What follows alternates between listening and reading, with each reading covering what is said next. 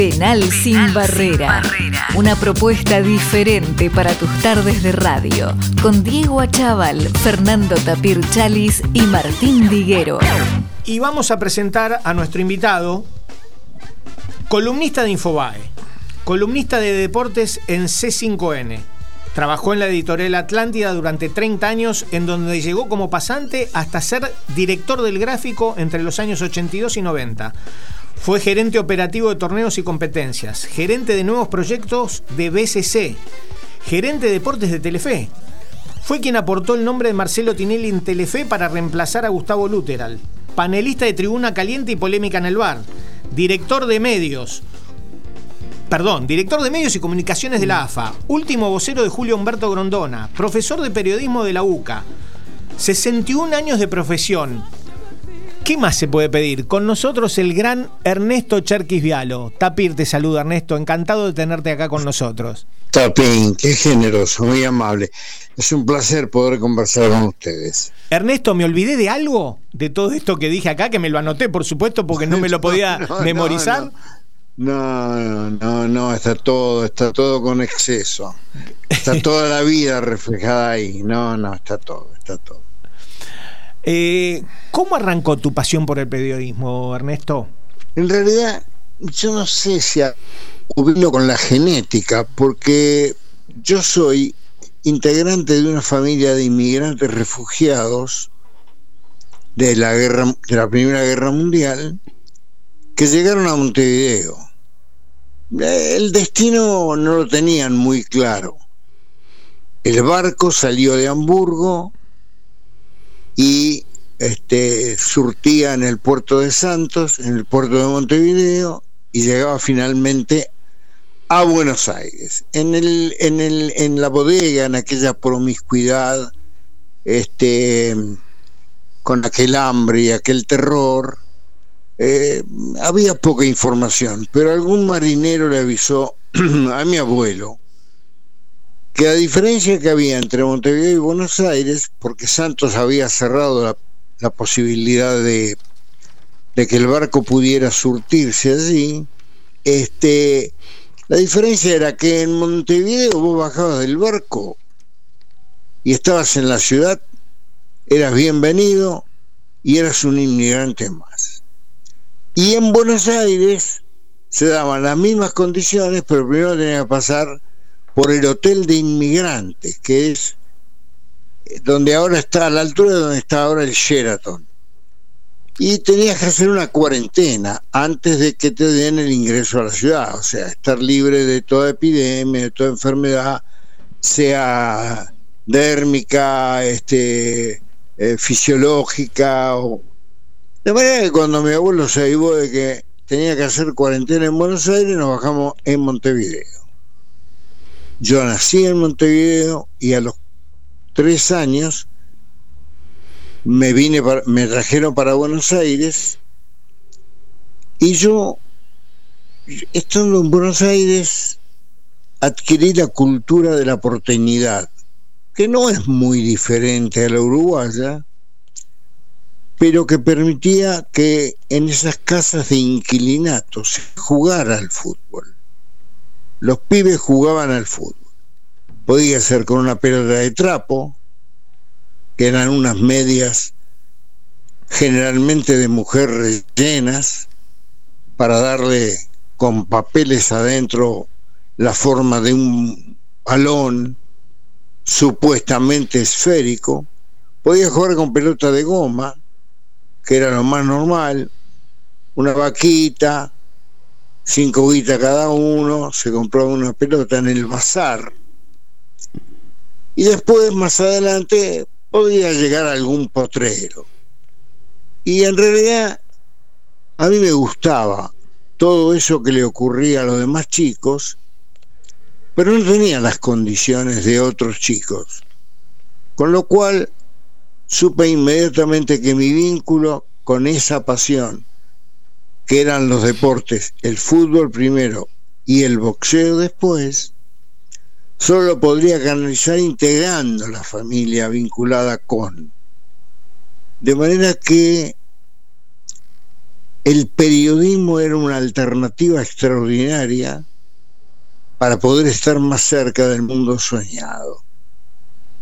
Y la radio fue la herramienta con la cual aquellas emociones llegaban en casa todos los domingos a las tres y cuarto de la tarde, cuando comenzaba la transmisión de Fioravanti, que era el relator más escuchado de la época, el más popular y el más respetado.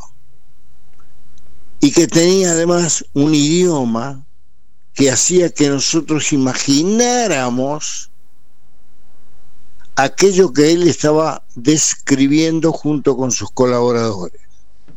Y supe que algún día iba a estar dentro de ese aparato de radio inmóvil, enorme, de madera, este, con distintas formas, y que era ya el mundo soñado. Periodista deportivo, relator deportivo, comentarista deportivo, en una radio, en cualquier radio. De manera que me aprendía de memoria las palabras de Fioravanti y de sus colaboradores que estaban en las conexiones de las otras canchas. Y después de la escuela, después de haber terminado la escuela primaria, cuando ya estaba en la escuela secundaria, empecé a leer el gráfico, creí y soñé con que alguna vez podría trabajar en el gráfico. Y era una ambición, un sueño, una quimera. ¿Cómo hacer para llegar al gráfico?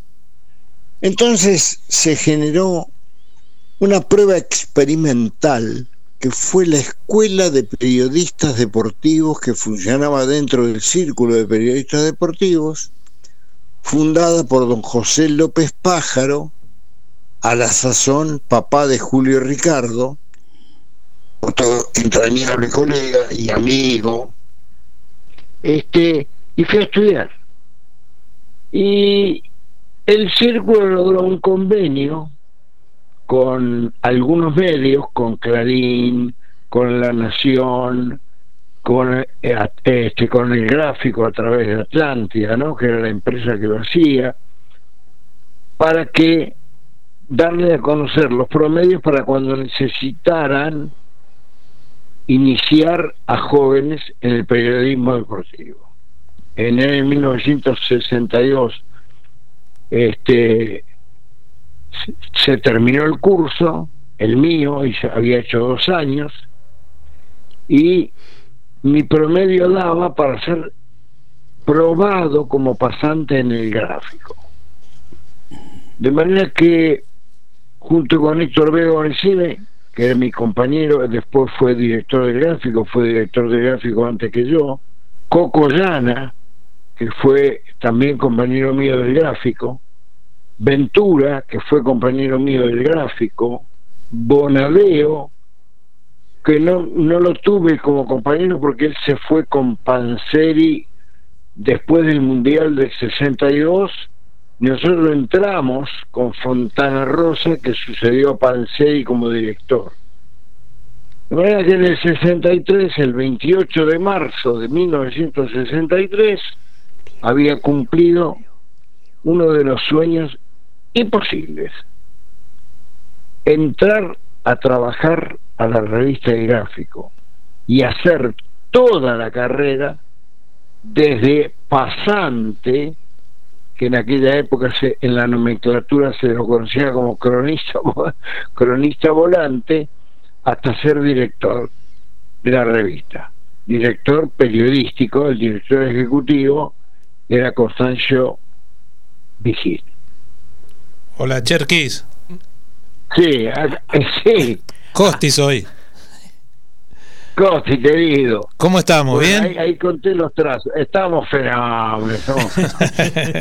sí, muy bien. A ver, Vamos a ir a un, poquito a un picadito. Acá somos todos. Dale, dale. todos fanáticos, lectores de gráfico y además este, una época de oro que es la que te ha tocado a vos vivir. ¿Quién era Robinson y por qué Robinson? Mira, yo trabajé los primeros cinco, eh, los primeros cinco años, trabajé con mi apellido. Pero resulta que tuve una oferta de Peñaflor en el deporte, que es un, emprendimiento, este, para hacer radio.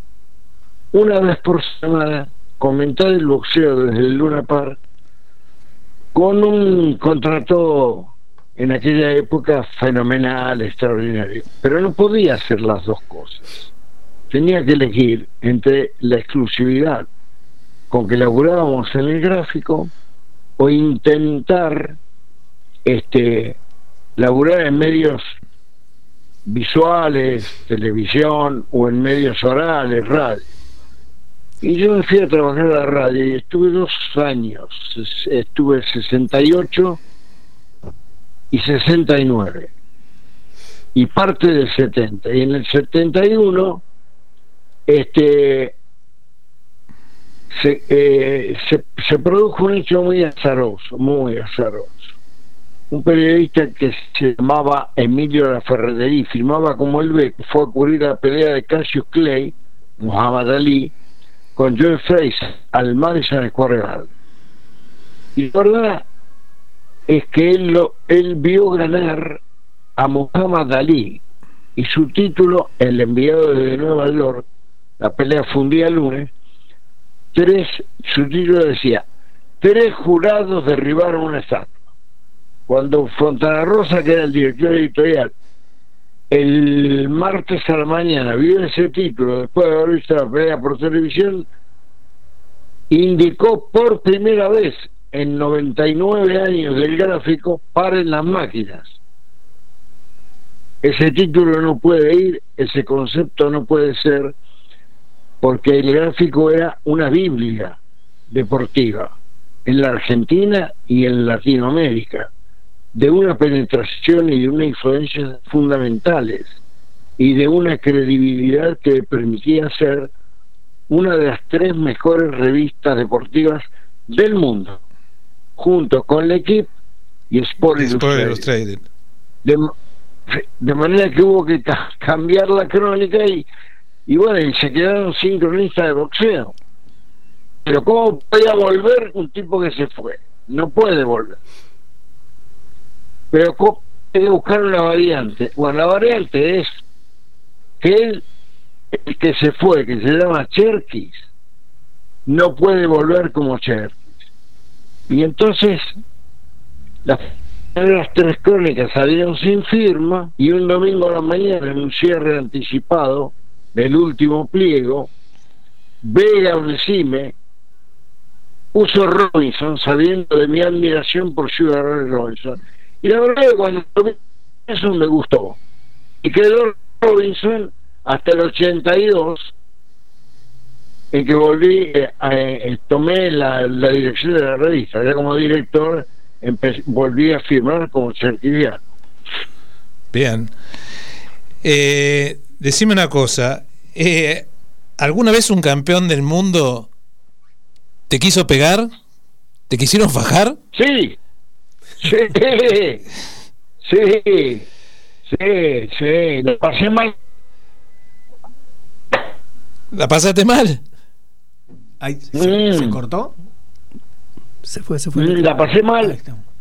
La pasé mal con Monzón porque porque mm, Monzón produjo una ruptura con el Luna Park a partir de una firma de contrato con su nuevo apoderado José Cacho Steinberg.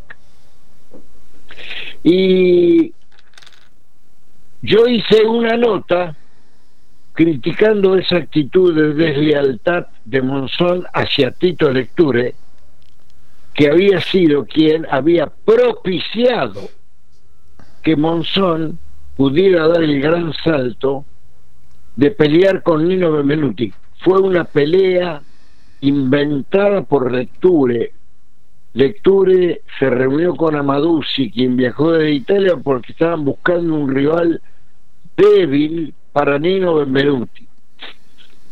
Y Monzón peleaba en el Luna Par, había ganado el cinturón Eduardo Lauce y después había ganado el título argentino contra Jorge Fernández, lo que fue un verdadero batacazo en la historia del boxeo argentino, y lo ratificó en la revancha.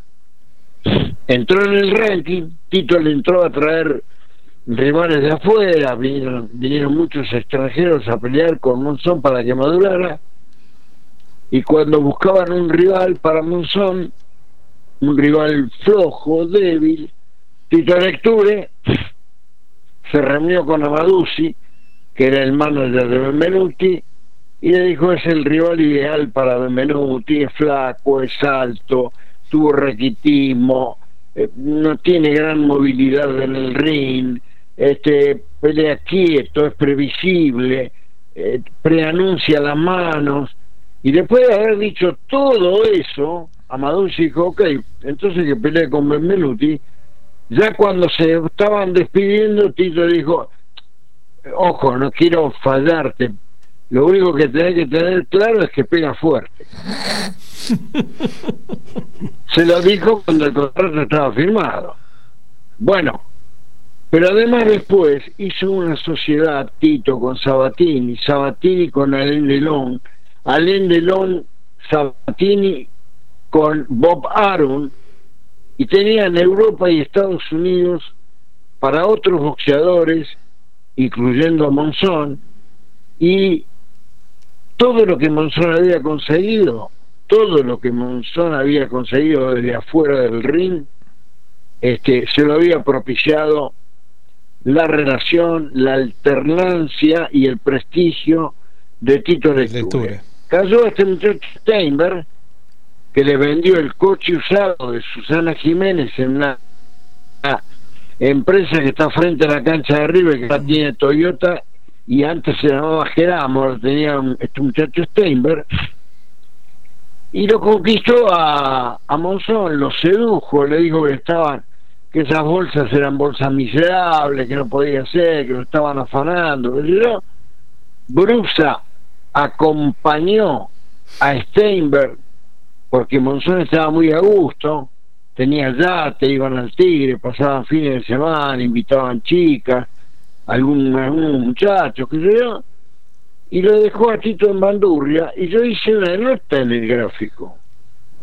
¿Cómo, cómo interpreté yo esa acción? Como un acto de deslealtad.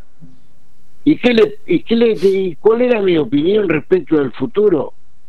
Que habiendo salido de la protección y de la, conducción de lecture, el futuro de Monzón estaba cuestionado porque había firmado con un manager sin experiencia y de dudosa reputación. Cuando publiqué eso, ¿qué hizo el manager? Le entró a meter ratones en la cabeza a Monzón para decir, mira este tipo, porque el gráfico era una opinión muy importante no la del periodista, sino era la opinión de la revista. Mm. Y cuando el gráfico decía que un jugador este era bueno, lo compraban en un club eh, de España o de Italia. Si el gráfico decía que el jugador no era bueno, no lo compraban. Esa era la influencia y la penetración que tenía el gráfico, la enorme gravitación. En la pelea con, Rodrigo Valdés, este en la segunda pelea con Rodrigo Valdés, Monzón me amenazó. Me dijo, a vos voy a dar un cortito que te voy a poner nocaut y te voy a seguir pegando. Y la verdad que le creí porque me lo dijo con mucha severidad y con mucha determinación. Y además en voz muy baja y muy cerca del oído. Fue entonces la famosa pregunta al doctor Paladino, que era mi compañero de habitación, que le pregunté, Cacho, ¿qué, duele más? ¿Un gancho al hígado o un crono de derecha de la mandíbula? Para saber qué parte cubrí. Me dijo, un gancho de derecha de la mandíbula te puede fracturar.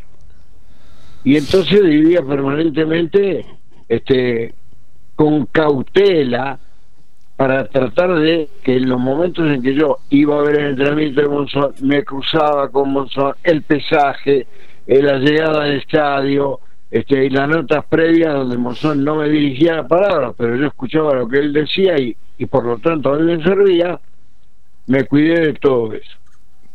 Pero lo cierto es que después de la pelea, este me vio, estaba en una camilla, había ganado por puntos, había retenido el campeonato mundial por decimacuarta vez. Eh, Susana Jiménez no estaba en ese viaje, había estado en el primero. Y cuando me, eh, cuando me vio en el vestuario, me hizo señas con la mano que me aproximara. Dije, bueno, ahora sé, si está acostado, qué gancho puede tirar, no sé.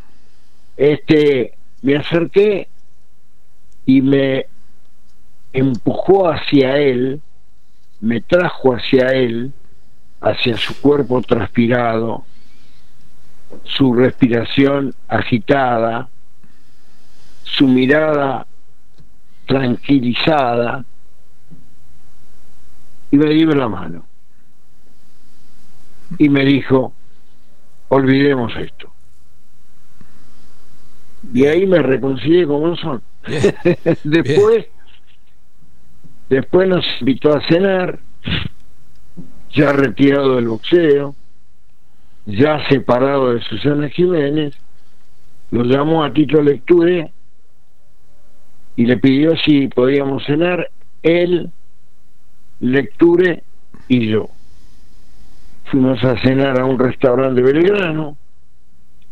Y bueno, y retomamos la retomamos la, la, la relación, nos mostró el piso que tenía en, en este Sucre y O'Higgins, que él le decía Sucre y O'Higgins, y, y bueno, y, y, retomamos hasta hasta que hasta que después este vino lo que ocurrió en Mar del Plata y nuestros reencuentros ya fueron en cárceles.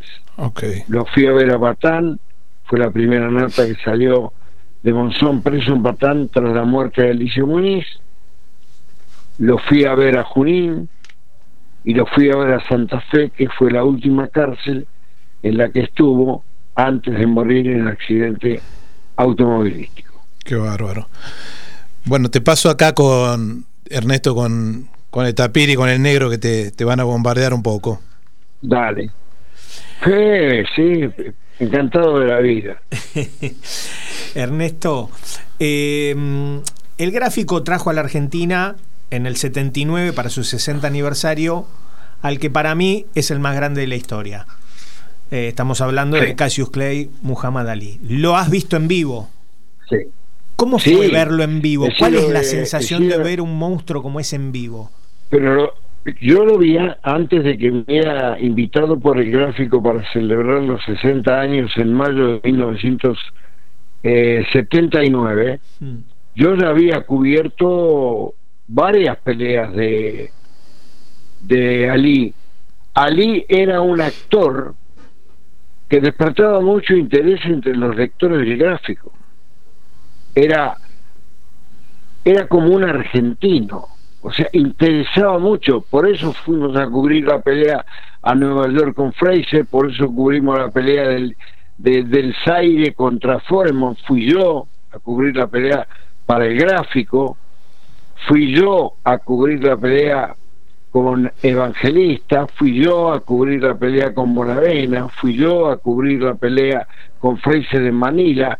Él era un, un actor más de aquel desfile setentoso en el que el gráfico pudo estar a la altura de los grandes paradigmas que surgieron en diferentes deportes. Esa fue una década, fue una década brillante del deporte argentino, fue la década de la aparición de Guillermo Vilas, del Lole Reutemann, de los Pumas, de Monzón, de Nicolino Loche, de Víctor Emilio Galíndez, fue la época de Ringo Bonavena, Es decir, Maradona. estábamos entonces y aparecía un pibe que a los 15 años vino a visitar la redacción, que tenía interés de conocer cómo era una redacción. Nosotros habíamos hecho una nota cuando era cebollita, la primera aparición de Maradona en un medio fue en la revista El Gráfico ponderando las virtudes de un pibito que la descosía. Se llamaba Diego Armando Maradona, este, venía de Fiorito, jugaba en Argentino Junior y hacía jueguitos de entretiempo. Y nosotros estábamos enamorados de cómo jugaba el fútbol y por cierto que fuimos el único medio que cubrió su debut el 26 de octubre de 1976 en la cancha de Argentino Junior frente a Talleres de Córdoba.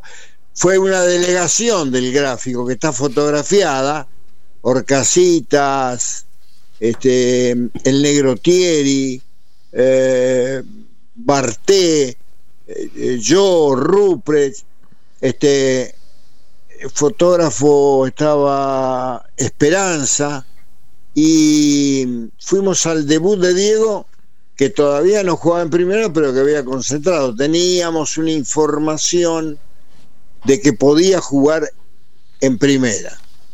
Y por supuesto que el gráfico estuvo allí. Y debutó en el segundo tiempo. Durante el primer tiempo lo mirábamos a Montes, que era el técnico de Argentino Junior, pero no le podíamos decir nada. Pero decíamos, Montes, poné al pibe, poné lo que queremos tener el, debut de Maradona. Este, sí, cubrimos el debut de Maradona en Argentino Junior, en la selección juvenil, en la selección mayor, en Boca Junior, en el Barcelona, en Napoli, en el Mundial de Estados Unidos y en todas las circunstancias en que la prensa podía estar cerca del ídolo máximo del fútbol argentino, ¿no? Vos, vos tuviste la suerte de, agarrar al mejor Diego, ¿no? Sí, claramente. ¿Y qué el mejor Diego, me parece que el mejor Diego fue el del, el del 85 en Nápoles y 86 en la selección argentina. ¿Y qué pensás periodísticamente de lo, de lo que vino después? Ya cuando Vos creo que ya no estabas en el, gráfico. No, yo no estaba. Cuando fue la nota de, de Caballito, eh, ese Diego yo no lo hubiera cubierto.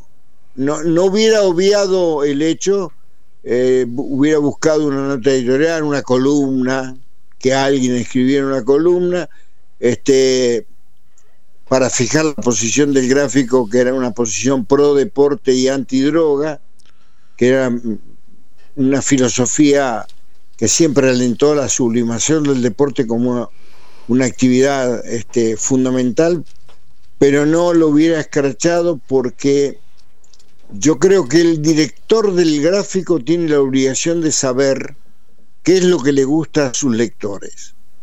Y a los lectores del gráfico no les gustaba un Maradona deteriorado, gordo y drogado. Eso era para gente, era para otras revistas. Eso podía tratarlo cualquier revista de información universalizada, pero nosotros no. Nosotros no debimos hacerlo. Porque el lector no es que no quiere encontrarse con la verdad, no quiere encontrarse con el deterioro de su ídolo. ¿Te lo estoy explicando bien? Perfecto, perfecto, Entonces yo, si yo hubiera estado en el gráfico en ese momento y me hubieran preguntado, este, o si yo hubiese estado en el gráfico y hubiera tenido la responsabilidad de la cobertura, hubiera dicho, esto no. Vamos a hacer una columna fuerte sobre los valores deportivos y la recuperación de Diego. Pero mostrarlo a Diego así, no. Y, yo creo que eso este, pudo haber impactado en el ánimo de los lectores del gráfico, porque te repito, el secreto no está en saber qué es lo que les gusta, sino en tener claro qué es lo que no le gusta al universo que te recibe. Cherkis, ¿cómo estás? El negro. Sí. Te saluda el negro. Negro. Eh, admirador y acá escuchándote atentamente, podríamos escucharte horas. Eh, y como acá como Costi y el Tapir, eh, somos... nacimos, crecimos con el gráfico, crecimos con Diego y... Y la pregunta es, ya hablando del Diego, de, de, su mejor época y del gráfico, te quiero preguntar, si tenés ganas de contarnos, ¿cómo fue eh, el acercamiento de Carlos Salvador Villardo a la selección, cómo se convierte eh, en técnico de la selección eh, en marzo del 83, ¿no? Este, sí, la verdad que venía del 82, pero el contrato se firmó en el 83 porque Grondona tenía unos tiempos de manejo, ¿no? Fue así. Lo de España había sido un escándalo la vida de los jugadores del plantel argentino en la piscina, cada uno con su pareja, bueno, algunos con sus esposas, otros con su novia, el técnico con su novia. Este, y la verdad es que todo lo que habíamos eh, sembrado en el 78, un equipo bárbaro, un plantel fenómeno, que yo, se eligieron mal los jugadores, e-, ese famoso código de este, lo tengo que llevar porque me bancó el 78, no, mal, todo mal. Maradona mal, además, lesionado, este. Y ya Grondona presidente. Tengan en cuenta que Grondona juega o jugaría y jugó un rol fundamental en la historia del fútbol argentino, institucional, deportiva y económica fue el dirigente político, deportivo y social más importante que dio la Argentina. De manera que cuando, cuando, cuando Julio, que estuvo en, en, España, vio el comportamiento, dijo, esto no da para más. Dos mundiales, chau Menotti. Pero Julio tenía sus maneras de desembarcarlo a Menotti o al que fuera, que es siempre no dejar herido al, al, al sujeto. O sea, lo que Grandona dijo fue no nos pusimos de acuerdo económicamente. Y aunque Menotti hubiera ofrecido sus servicios gratuitamente, Grondona no lo hubiera, no le hubiera dado más chance de estar al frente de la selección pero no lo quería Bilardo. Y Vega Onesime, que era el director de la revista, que fue uno de los primeros en enemistarse con Menotti, cuando vio que Menotti pasaba de la cabina de turista a primera, invitado por el comandante del avión, iban a jugar un mundial, lo dijo en la revista El Gráfico y provocó un espanto. El técnico no puede dejar a los jugadores en una cabina, la de turista y aceptar una invitación para ir en primera. Bueno, eso nosotros lo contábamos porque eso te hace perder te hace perder categoría de liderazgo. Vos tenés que llegar a Madrid al lado de tus jugadores. Si los jugadores van en primera, vas en primera. Si van en ejecutiva, vas en ejecutiva. Y si van en turista, vas en turista. Chao. Y después vino todo ese comportamiento y todo lo demás. Lo criticamos. Fue un fracaso el Campeonato Mundial del 82. Muy bien. ¿Y quién lo reemplaza? Entonces el gráfico sugirió el nombre de Bilardo, quien había obtenido el éxito de campeonato de AFA, de Copa Libertadores y de Copa Intercontinental con Estudiantes de La Plata. Grondona partía de la premisa de tres factores fundamentales para ser técnico de la selección. A. Trayectoria. B. Liderazgo. C. Momento deportivo. Y Bilardo tenía las tres cosas. Tenía trayectoria, tenía, este, ejercía el liderazgo y además estaba en un gran momento. te, nos va, Cherkis. Martino, bueno. Sabela, siempre él buscaba quién está en un gran momento, dirigiendo un gran equipo, motivando un gran vestuario y este, sabiendo eh, eh, liderar ese grupo. Fulano, bueno, fulano. El tema es que Julio era de independiente, era presidente del AFA, era jefe político de la Conmebol, que antes se llamaba Confederación Sudamericana, y era muy de independiente y tuvo mucho que ver con las copas que le permitieron a Independiente obtener el título de rey de copas. Y estudiantes estaban las antípodas. Entonces, la sociedad de diarios, revistas y afines organizaba el mes del deporte en octubre del 82. Sí. Y nos pidieron, vinieron al gráfico y nos pidieron, che, muchachos, este, qué mejor que ustedes, ¿por qué no nos hacen una jornada este, con oradores y qué sé yo, que sea de interés? Bueno, está bien, vamos a hacerlo. Teníamos una gran relación porque ellos eran los canillitas. Bueno, este, a Vega se le ocurrió, ¿por qué no lo invitamos a Bilardo? Y todos dijimos, bueno, eh, sí, Bilardo, fenómeno. Bueno, vos andá a invitar a Grondona para que venga a esa, a esa charla. Y yo me fui a la ferretería de, de Julio Grondona en Sarandí para convencerlo de que se agregara a esta mesa que habría de dar una charla para que todo el público presente se llenara de fútbol, ¿no? Institucional, deportivo, comercial, este, tecnológico. Y me preguntó Julio quién iba. Y entonces yo le dije, bueno, va a estar San Filippo, va a estar este, probablemente Lorenzo, Brindisi, este, fulano, Mengano, Bilardo. Bilardo. Sí, Bilardo. yo voy a compartir una mesa con ese, con ese pinchaculo. Yo con ese no comparto nada, sin vergüenza. Son de estudiantes.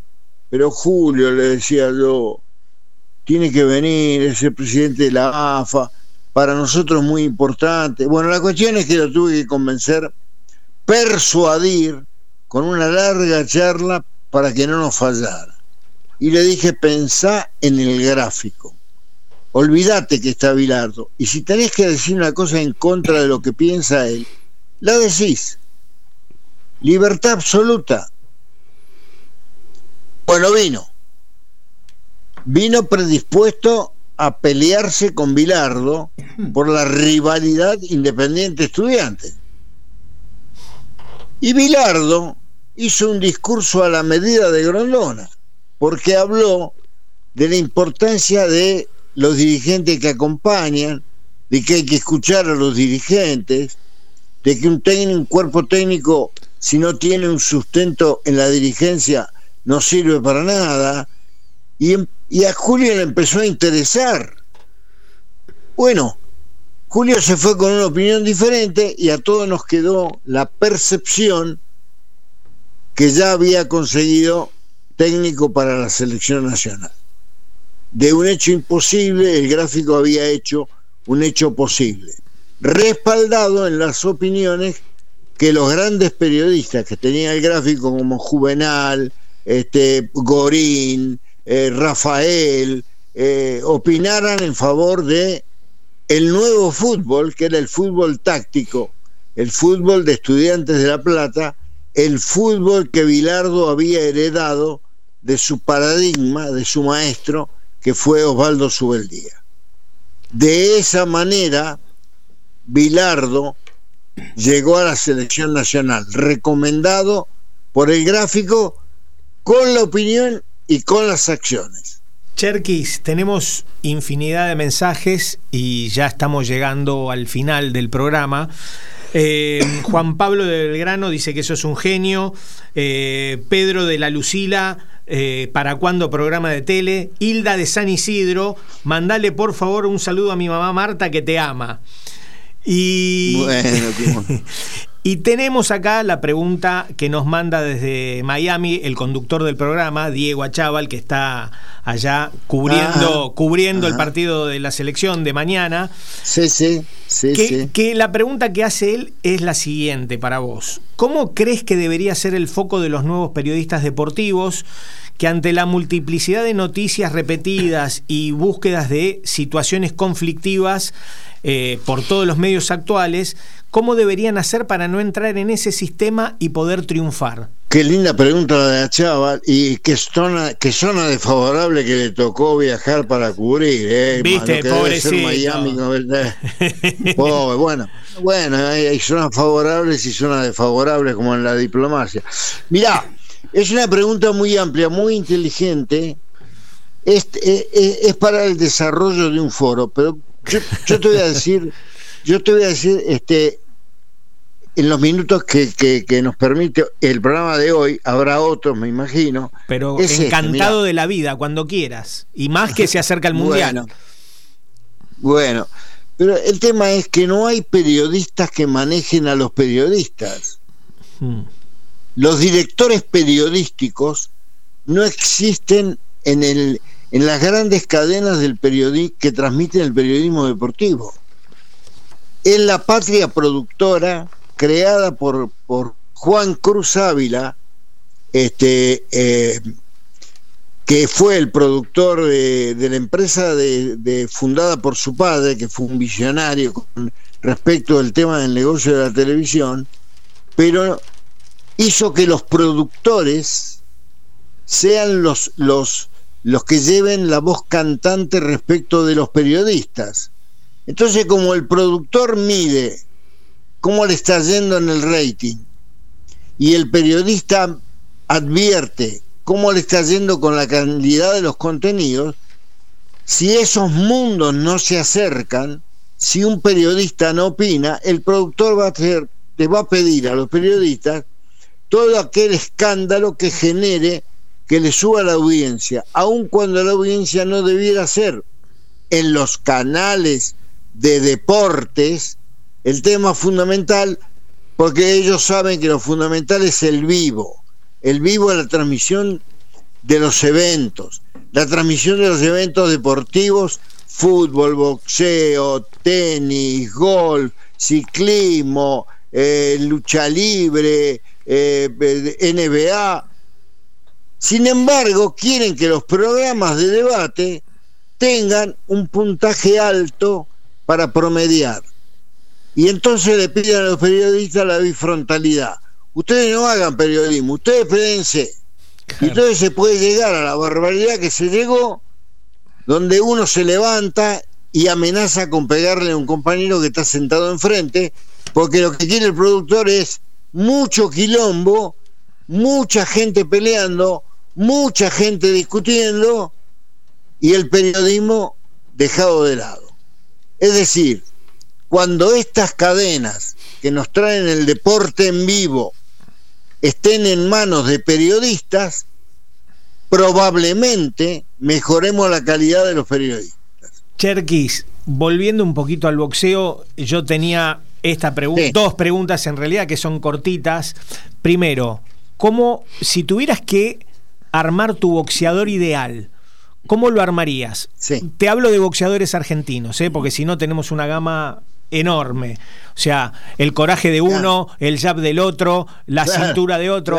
¿Cómo lo harías? ¿Cómo haría el boxeador ideal? Sí.